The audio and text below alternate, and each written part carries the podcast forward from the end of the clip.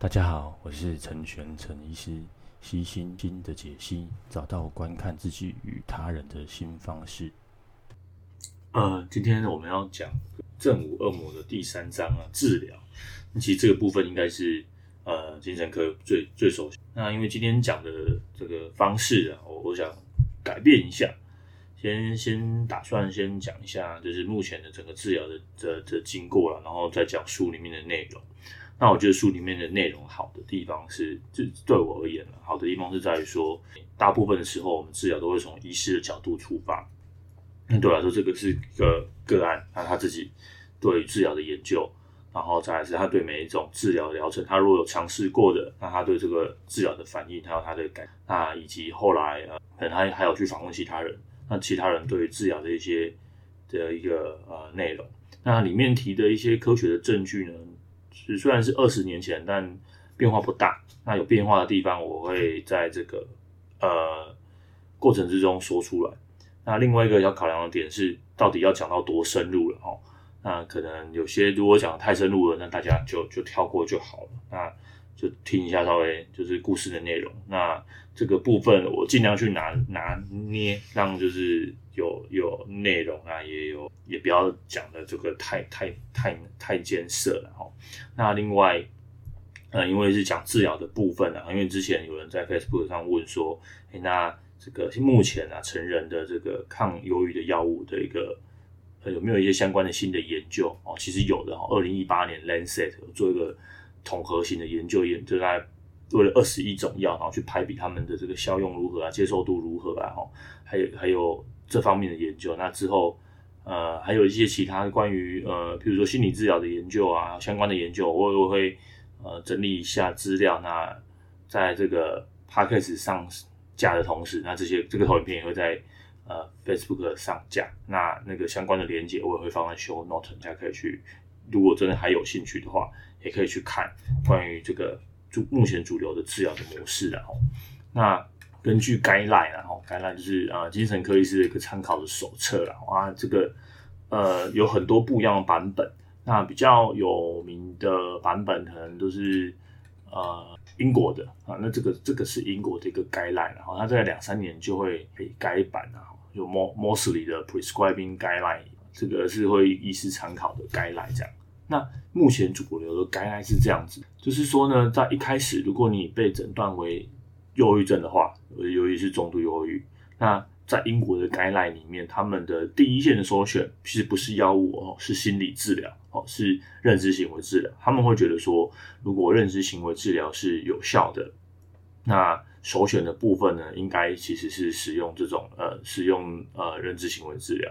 那再来呢，才是药物。那目前呢，首选的药物呢，的确是就是 SSRI。那这个药呢，就是呃，在这里面就是血清素的血清素的在在呃抑制再吸收的药物。那这个药物其实在这本呃正午恶魔里面哈，它也花了蛮多的篇幅讲这个药，因为它其实目前是主线药物啦。那在这本书成书的时间呢，在二十年前，那 SSR 其实还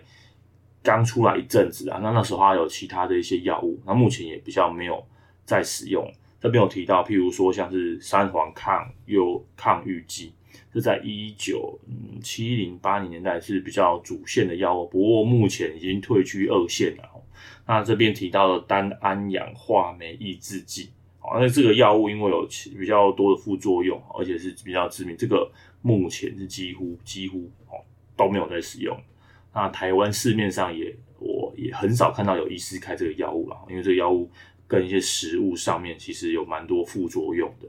那其实这两个药物现在都几乎是不是第一线的了，甚至到第二、第三、第四线的药物了。那待会我把整个治疗这个流程说明，大家就可以知道哈。所以第一线是心理治疗，尤其是这个认知行为治疗。好，那第二线呢，再来呢？如果真的考虑用药物治疗的话，刚好提提到哈，那个血清素的抑制在抑制在吸收剂的哦，就是 SSRI，那目前是第一线哦。那不过哦，不过这个像我们会考虑的地方是说，哎、这个药物的疗效如何？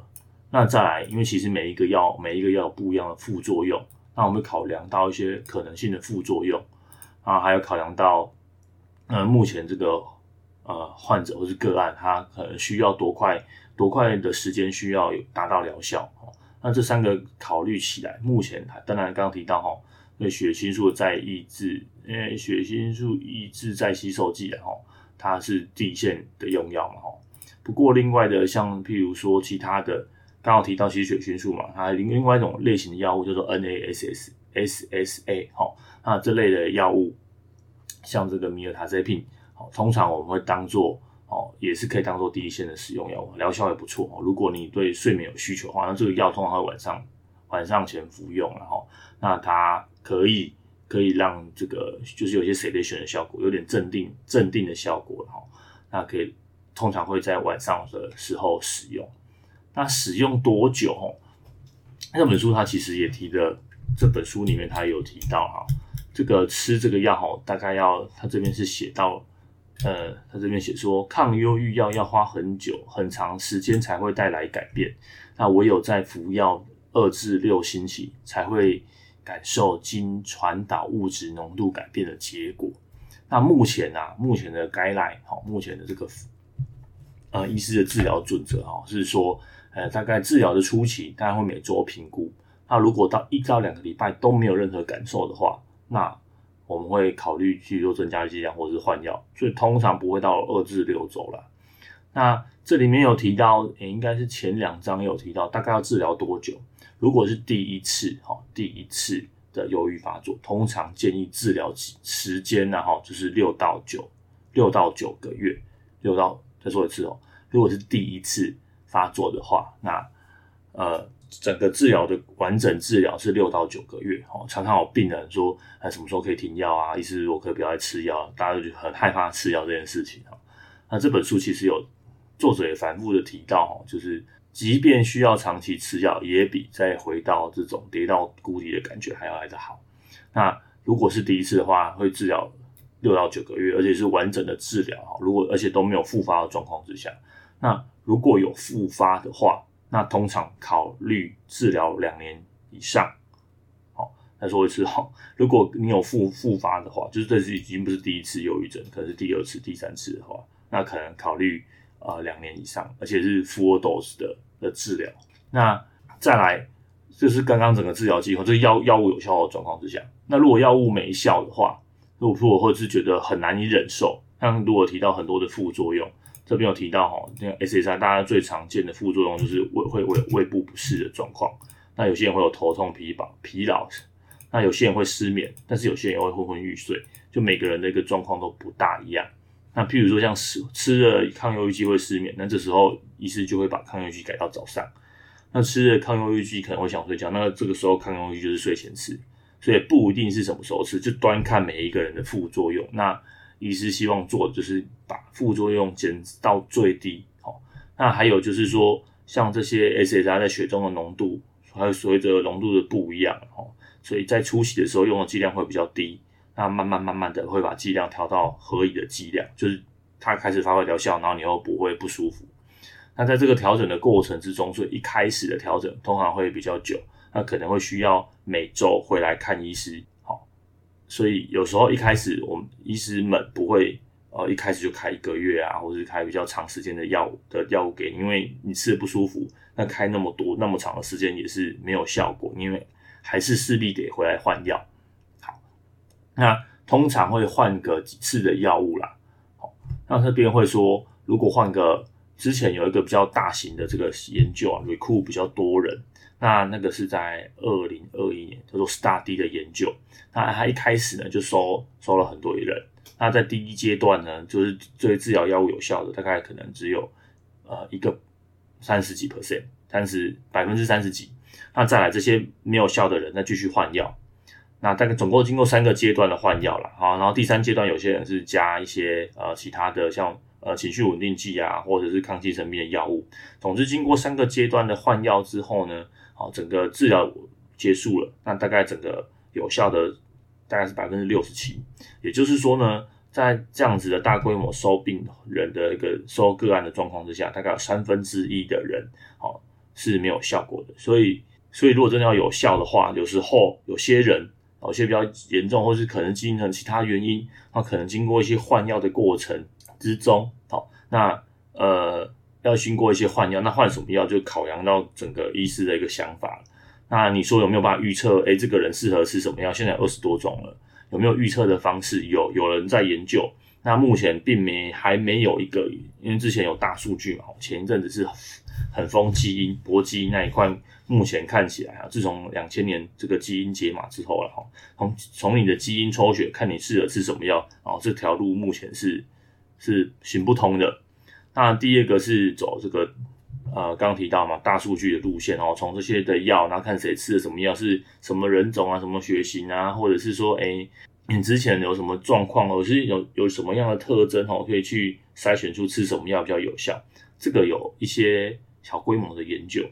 那不过成效看起来都还好，而且并没有到目前呢，哈，没有到可以临床上应用的一个 tool，所以可能的一个可以做的方式，还是目前还是靠医师的临床经验的哈。那通常换药的话，我们的至少我啦，我的考量是至少换这个不一样形态的药，好，或者是说。呃，换那个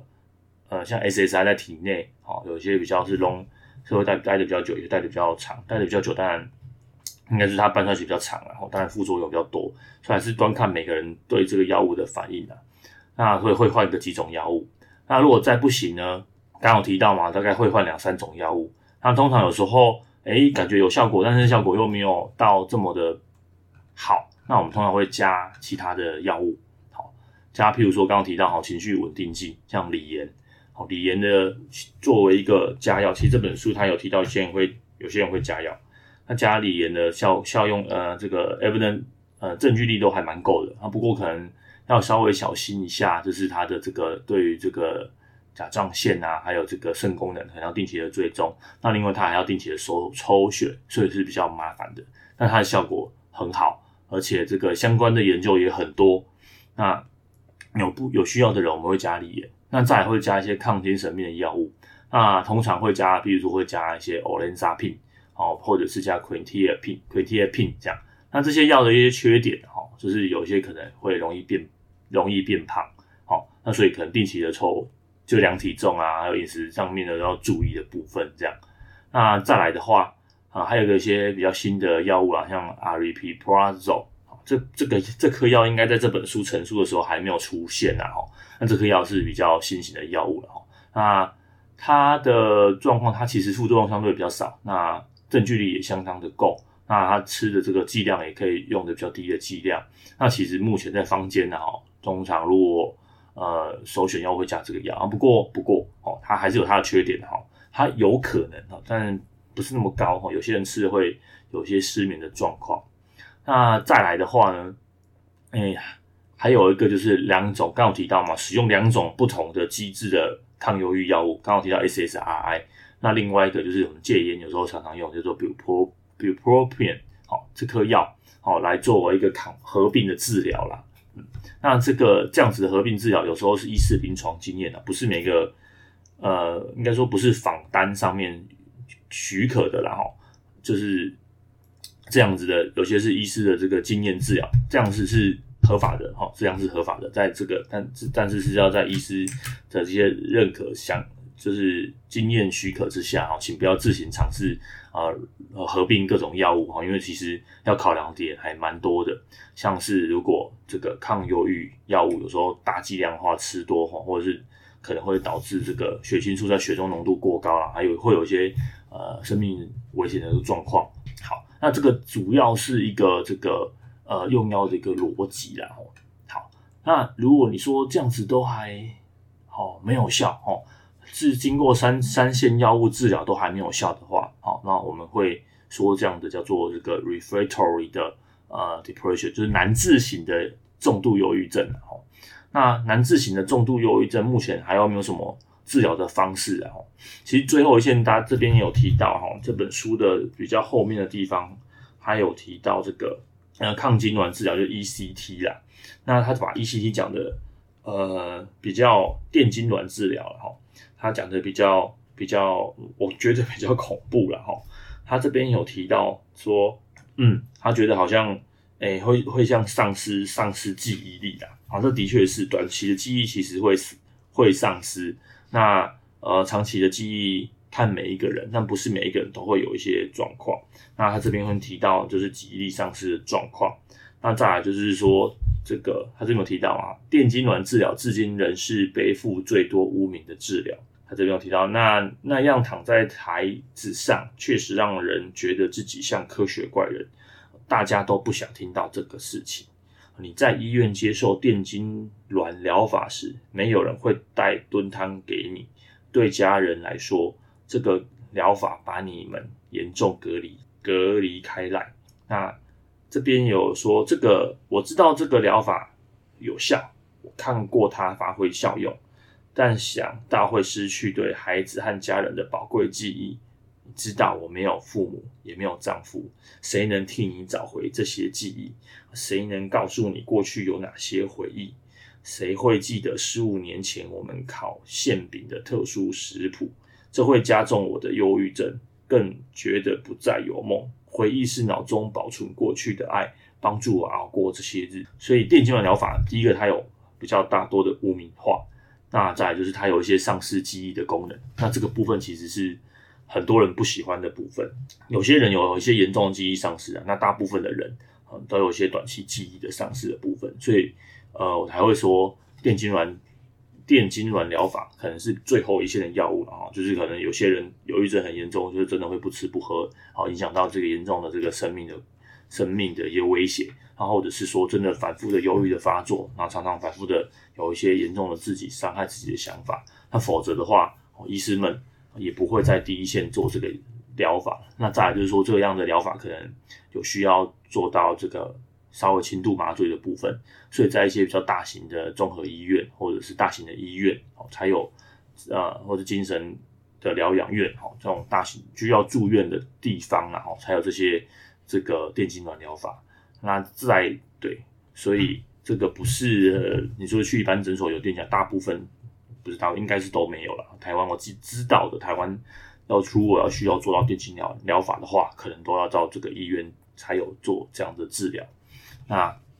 这本书有花了一些篇幅，他讲这个电痙攣疗法，虽然是不用吃药了哈，不过它的污名化，然后它那个要帮，就是可能要稍微约束，然后有一些呃通电的过程啊，这个过程让还有过去历史，还有很多恐怖片啊哈，都会演着哦，就是把你的抓起来电哦，这样子这样子的描述了，让大家觉得很害怕。那再来就是它最。它其实不太蛮蛮还算是蛮安全的治疗了哈，但是它这个记忆力丧失的部分是比较多人有在抱怨的。好，那文献上的描述跟这这里面书中的描述，书中描述写的这本，我觉得这书书中描述是写的比较比较恐怖的了哈。那这边有提到说电痙攣疗法为何有效，我们并不清楚。哦，没错，到现在还是不清楚。好，不知道为什么啊，就是很有效，还可以当做最后一线的治疗。他这边有提到，似乎能大幅促进多巴胺分泌，对，这是真的。那也有，还有同时影响所有的神经传导物质，对，这也是真的。那这里面呢，我再补充一些一些新的疗治疗哈，目前市面上已经有的了哦，至少美国有了哦。那像他刚刚提到，如果 Reflector 除了做 ECT 还可以做什么？哦，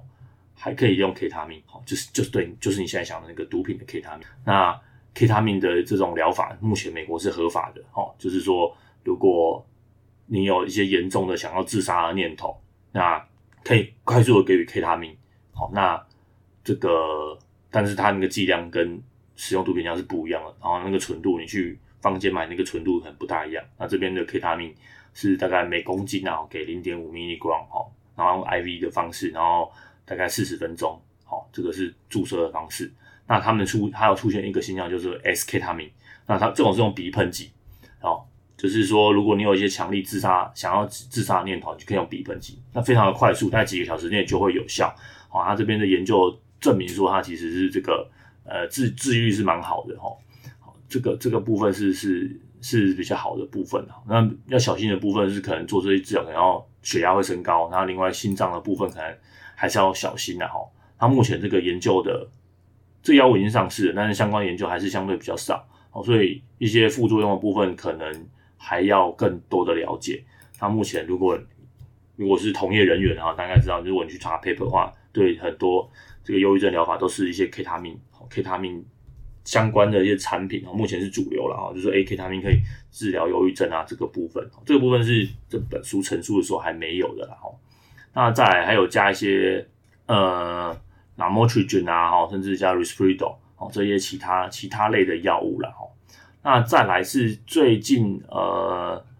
坊间哈比较兴盛的就是呃使用这个呃川颅电刺激术啊，就是 rTMS。那这个部分他是说他他说他哎、如果大家国高中的时候电磁学有学的比较好的话哦，有学过的话呢，他总之就是他这种类似这种产生磁场的方式。那因为我们脑内脑中哈有一些可能细胞哈也它其实也是有一些磁性的，那透过这些磁性的变换，它会在细脑细胞内产生电流。它在刺激这个脑中一些比较指定的区域的部分哦，透过这些磁换成电，那这是需要在刺激的地方呢转换成电流，好，可以治疗忧郁症的哈。那这个学理上其实研究蛮多的，那大概十多年前就是这本书出了没，大概再过五到十年，好，在美国就开始有的有人在做这一块。我看到这本书也稍微提到，所以看起来是那个时候才刚开始研究。那其实在美。国已经流盛行一段时间了，那虽然最近传到台湾，所以在各坊间其实蛮多诊所或是医院也都有在推这个这个治疗。那这个不治疗目前是自费项目，项目健保没有给付。那它的这个呃，它的许可证的范围就是也是属于许，刚我提到是难治型的忧郁症，也就是说你换了两三种药物，那呃都没有什么效果的话。那可以考考虑了哈，考虑用这样子的一个治，可以用这样子的一个治疗了哈。那嗯，这样子的治疗其实它目前没有太多的这个，它没有太多的一个副作用哈。那不如比较多人知道的一些副作用哈，可能要小心的是，就是如果你有癫痫的话，那再来就是你你如果有癫痫的话哦，使用这样子的。就没有办法使用这样子的治疗哈，这个是可能要避免的部分。哦，就说如果你有癫痫的话，那这样子的治疗哈，其实是不推荐的。好，那如果你没有呃癫痫这些情况的话，那其实是是可以的哈。那这个是整个治疗这个呃目前的一些趋势啊哈。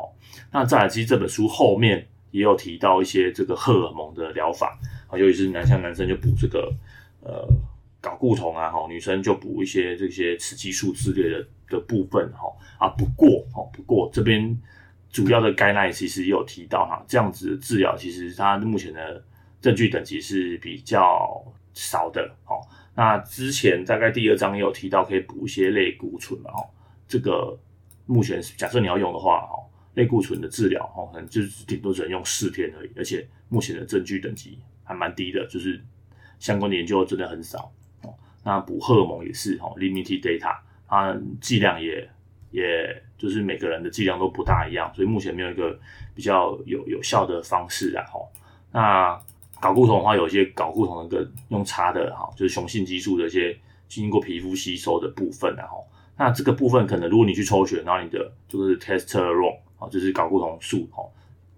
雄性激素真的很低的话，或许或许或许有效。好，那这个是比较。比较少少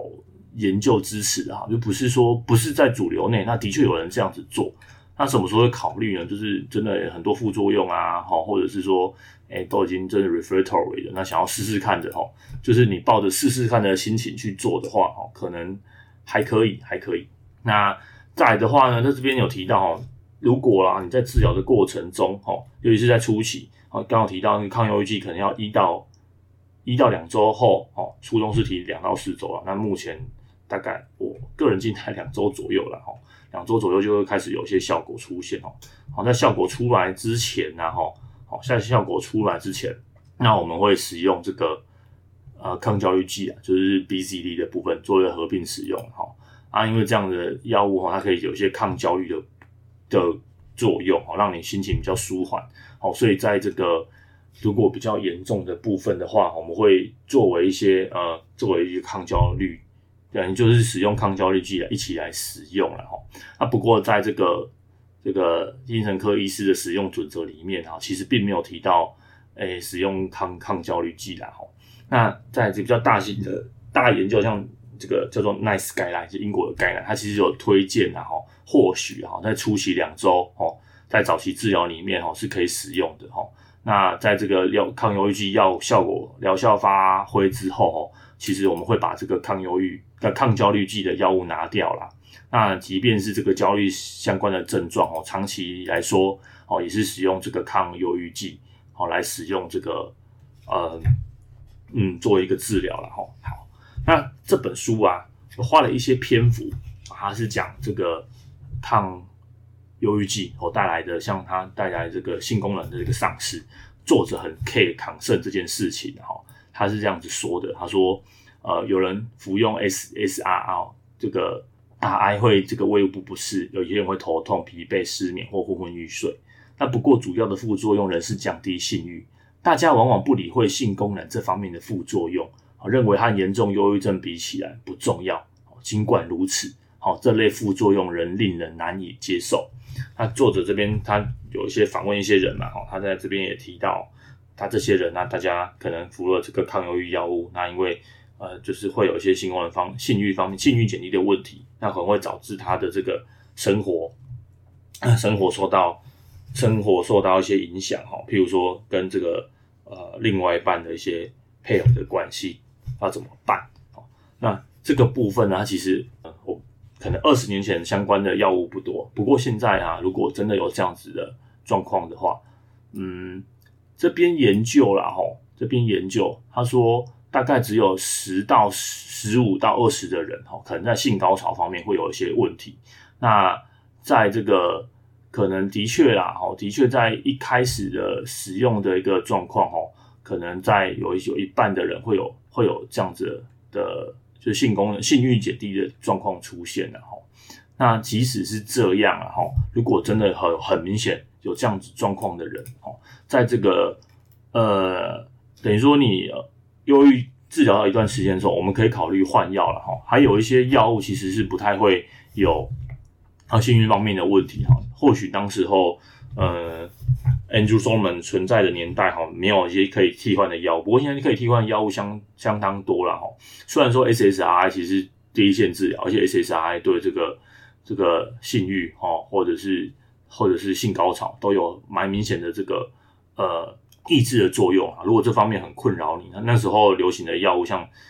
像三环三环素哦 TCA。哦，这在那个年，就是在这个 Angusom 年代，还是是主线药物。这这这类的药物的确有很明显的副作用啊。那目前的话，比较没有这方面的副作用的药物哦，包括呃，Bupropion 哦或是刚刚说的这个米尔塔这些品。哦，那另外的话，像这个 Trazodone 这一类的药物，哈，对这个呃性性功能部分其实不太会有影响的。哈，所所以哈，所以如果那还有另外一个就是褪黑激素的那个促进剂的哈，这个药物其实对这个性功能方面也都没有任何的影响。那这类的药物的疗效，大家会担心疗效，其实疗效的部分哦，在这个统合分析之后，会把相关的文献附上去哦。在统合分析这些疗效的部分都不会比这个 SS 哈拉 RI 来的来的差哦。那不过因为目前整个治疗的准则仍然还是以 SSRI 为主线药物了。所以，如果你对这个性功能方面啊有些疑虑哈，或者是说你觉得这样子的副作用哦带给你来说很大的很大的状况的话，那我个人的建议是可以换药，是可以换药的哈。那换药的时间点呢，通常这些药物都不是第一线的治疗，所以如果你曾经有治疗过了，那你又又又发作了，那你很讨厌过去这样的状况，那你可以考虑直接跟医生说，哎，直接跟医生讨论你想要换药。那但是如果你真是第一次忧郁发作，那也没有服用过目前第一线的这个抗忧郁剂，那我的建议是仍然是照着这个嗯呃用药的准则走啊。所以啊，如果出现副作用，再跟医生讨论。那我想呃，或许是这个作者他去收集的这个案例和他的朋友之间哈，他可能可能副周遭的人这样的副作用比较多，但是其实统计上来看起来的话哈。大概只有十十五到二十 percent 然后，那另外的话，可能它还是有一些呃药物可以可以做的部分，譬如说刚刚提到，就是如果你稳定的话，这个药物的剂量其实是可以减低的。好，那还有可以怎么做呢？还有可以做的话呢叫做 drug holiday。如果这样子的药很困扰你，那你对目前药物很有效，你也不想换药，那你可以试着说，哎，你可以偶尔然后偶尔，如果你有这个在性活动之前，那考虑哈停停停用个一两次哦，这个是在该奈上面是是是允许的哦，你停用个一两次，那在呃在在性生活的的过程你有需求的话哈，就停用一两次。的药物，好，这个是允允许的。那再来刚刚提到是，譬如说是用换药的方式，或是加药的方式，哈，这个部分都可以去呃降低这个副作用了，哈。那所以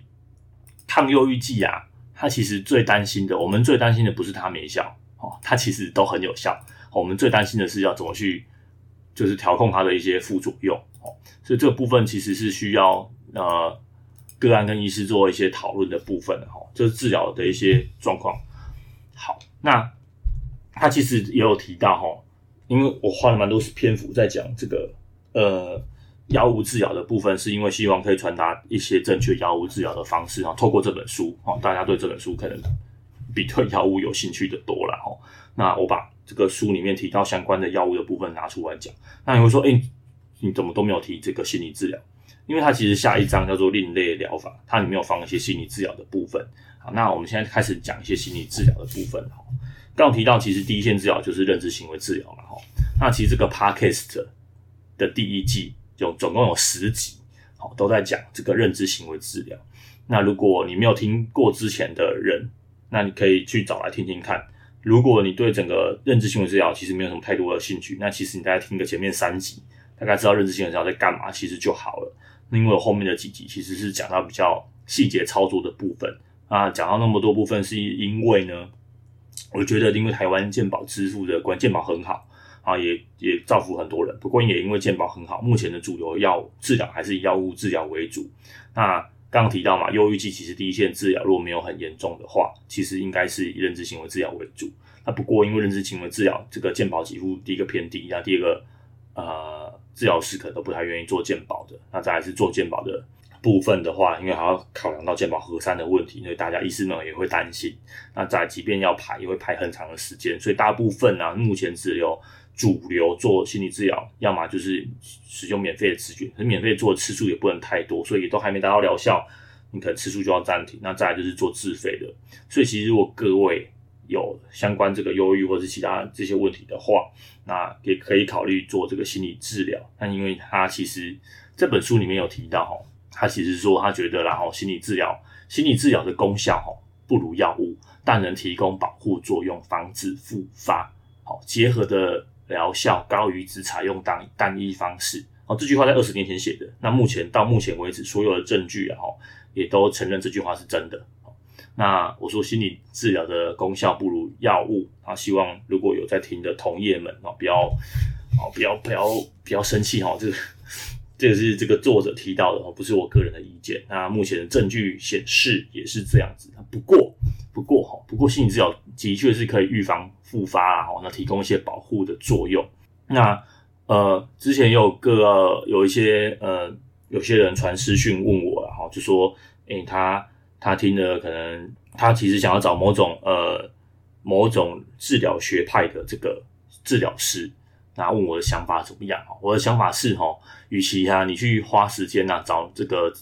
特定的治疗师哈，你不如去就治疗学派哈，不如好好选治疗师哈。那这这本书是怎么说的啦？这本书是说哈，选择治疗师比选择治疗系统更重要。哦，这句话我也是认同的啦。哈，其实治疗治疗师才是。更重要的，那作者他这边有提到说，他说他在这个六周啊，哈，他花花花了总共换了十一个治疗师，那他也有做过精神分析，他也花很多时间做做心理治疗，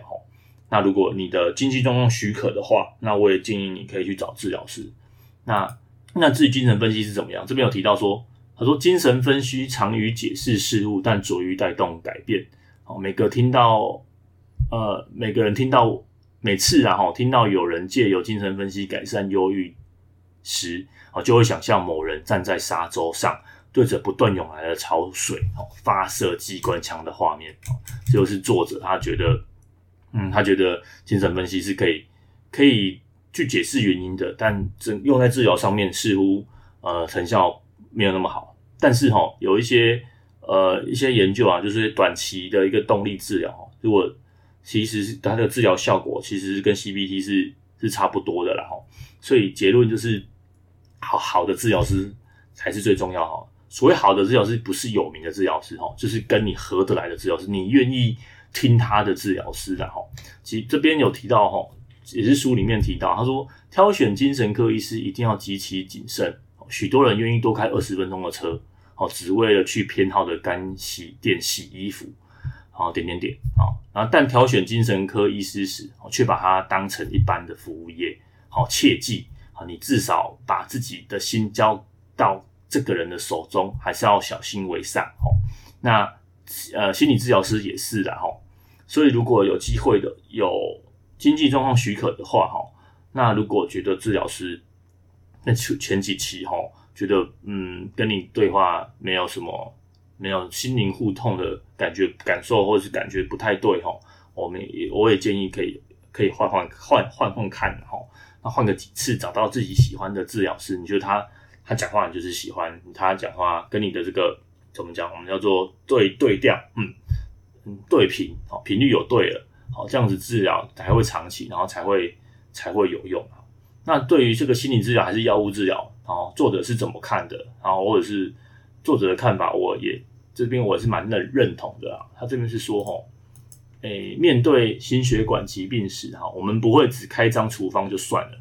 也会要求病患控制胆固醇，而且教他们如何运动和饮食，甚至管理压力。而综合性的疗程并非精神疾病所独有，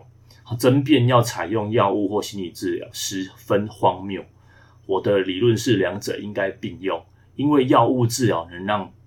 能拿能帮助患者更容易接受心理治疗，有助于启动良性循环。那那这边我也觉得，呃，心理治疗也可以回过头来哈，因为其实你要固定服药，你觉得服药很重要这件事情，其实要透过心理治疗，让让这个个案还是学到说哦，其实药物其实可以帮助我，就是两者是相辅相成的。所以我如果呃，允许许可的话，经济许可的话，那其实最好的方式就是药物治疗加上心理治疗，然后不要单独偏重哪一方。然后他这边书的一开始的开头，他没有提到，就是 有些人会觉得说，哦，你们呃，忧郁症只是脑中化学变化，最后吃药就好。那些人会觉得说，哦，忧郁症其实是哦什么压力啊、心理所带来的啊，所以其实你去做心理治疗就好，不要吃药。那可是目前呢，哈，目前所有证据显示，哈，就是两者加起来是最好的。好，甚至在初期的时候，其实你单纯做心理治疗就可以。那不过因为台湾在这个健保的环境之下，好，变成说你其实初期的话，我们还是会选用比较简单的一些药物。那所以如果你还是心里有些结过不去，你可以去找心理治疗师。心里有些结过不去，也可以吃药。那你如果单纯觉得这个呃忧郁症是脑中化学变化物质所引起的，那你可以吃药。但是做心理治疗也可以改变你这个脑中的化学的一些物质，改变你的结构哦。好，所以呃，时间其实大概也差不多了。那我们今天整个主要讲的呢，其实有讨论到书中有提到一些治疗的方式的哈。那呃，我这次没有照着这个书本这样一个一个一个一个这样子念过去了。那在后面他有提到，还有一些提到一些，譬如说像是呃宗教。啊，宗教它其实也有一些很好的这个灵灵性的部分。那他这边有提到一些，呃，科学家其实不太愿意介入这个宗教跟心理健康的关系啦。那主要是因为研究方法的部分。那因为研究方法，就是说等于说这样子的状况不容易做。那宗教有没有效？哦，我觉得有效。那如果你有一些宗教信仰啊，或者是天主教、基督教，或者是回教，或者是佛教，或传统的台湾的宗教，如果它可以让你心灵感受到平静的话，那其实宗教也都。是一个很好的治疗。那我的想法跟这个作者很像，哦，就是呃各种治疗我们都接受，只要它是合理合法，然后、呃、不会造成其他身体损害的，比如说药物、宗教、性治疗或者团体治疗都可好，都好，都好，都都是可以帮助到帮助到每一个人的啊，每一个人的这个这个状况都是好的。那这我花了比较多篇幅讲药物治疗，啊希望可以。减少一些药物治疗的一些偏见啊，那希望今天的 podcast 大家会喜欢。那相关的一些研究啊，然后相关的一些，我会如果有兴趣的话，我会把那个论文的原文放在 show note 里面，那我会做一个简单的一个投影片，那把一些药物的使用的准则，还有一些治疗的一个选择，还有一些新的东西放上去跟大家分享。那希望大家会喜，也祝福大家如果有忧郁症的话，可以可以稳定治疗，那也可以嗯有一个嗯稳定的人生这样，啊稳定的生活。那如果有任何的一个疑问，好也可以去跟你的医精神科的医师或者是呃心理治疗师做一个讨论。那我们今天就到这边，拜拜。